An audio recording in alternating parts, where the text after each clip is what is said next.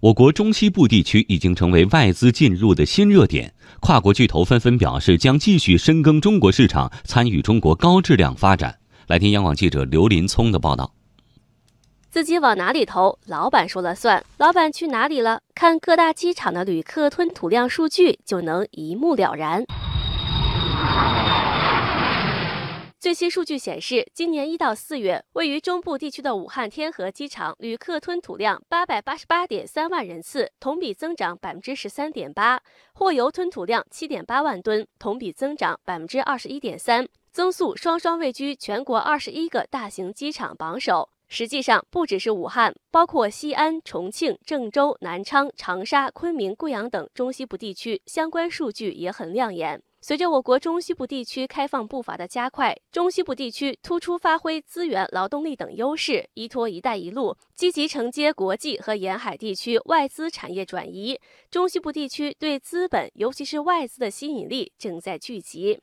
昨天，在南昌闭幕的第十一届中国中部投资贸易博览会上，包括九十七家境外世界五百强和跨国公司代表参展参会，签约总金额达一百零四点六六亿美元，涉及先进制造业、新能源、电子信息等产业。包括英国捷豹路虎、法国施耐德电器等在内的跨国企业负责人纷纷表示，未来将继续深耕中国市场，参与中国高质量发展。法国施耐德电器中国有限公司总监王平说：“去年公司亚太市场已经超过北美市场，成为业绩最好的区域，而中国又贡献了其中大部分的份额。我觉得我们是一家法国企业，进入中国三十多年，我们在中国赚了钱，那我们应该还是要把这个市场做好。”同样，上周在重庆结束的中国西部国际投资贸易洽谈会上，共有九十五个国家和地区的四千多家企业机构参展参会，共签约重大项目总额超过三千三百亿元。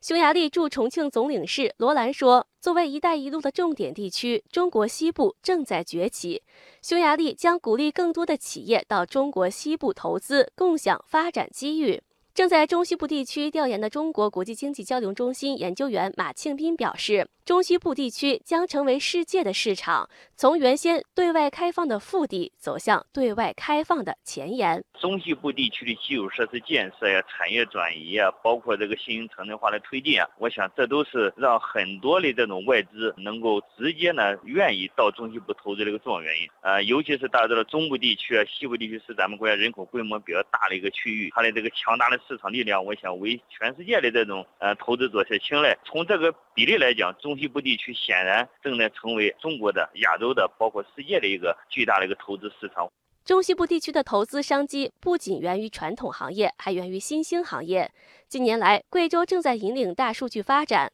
韩国现代汽车在贵州建立了海外第一个车联网大数据中心。现代汽车集团中国大数据公司总经理韩正民表示，他们看好贵州的发展。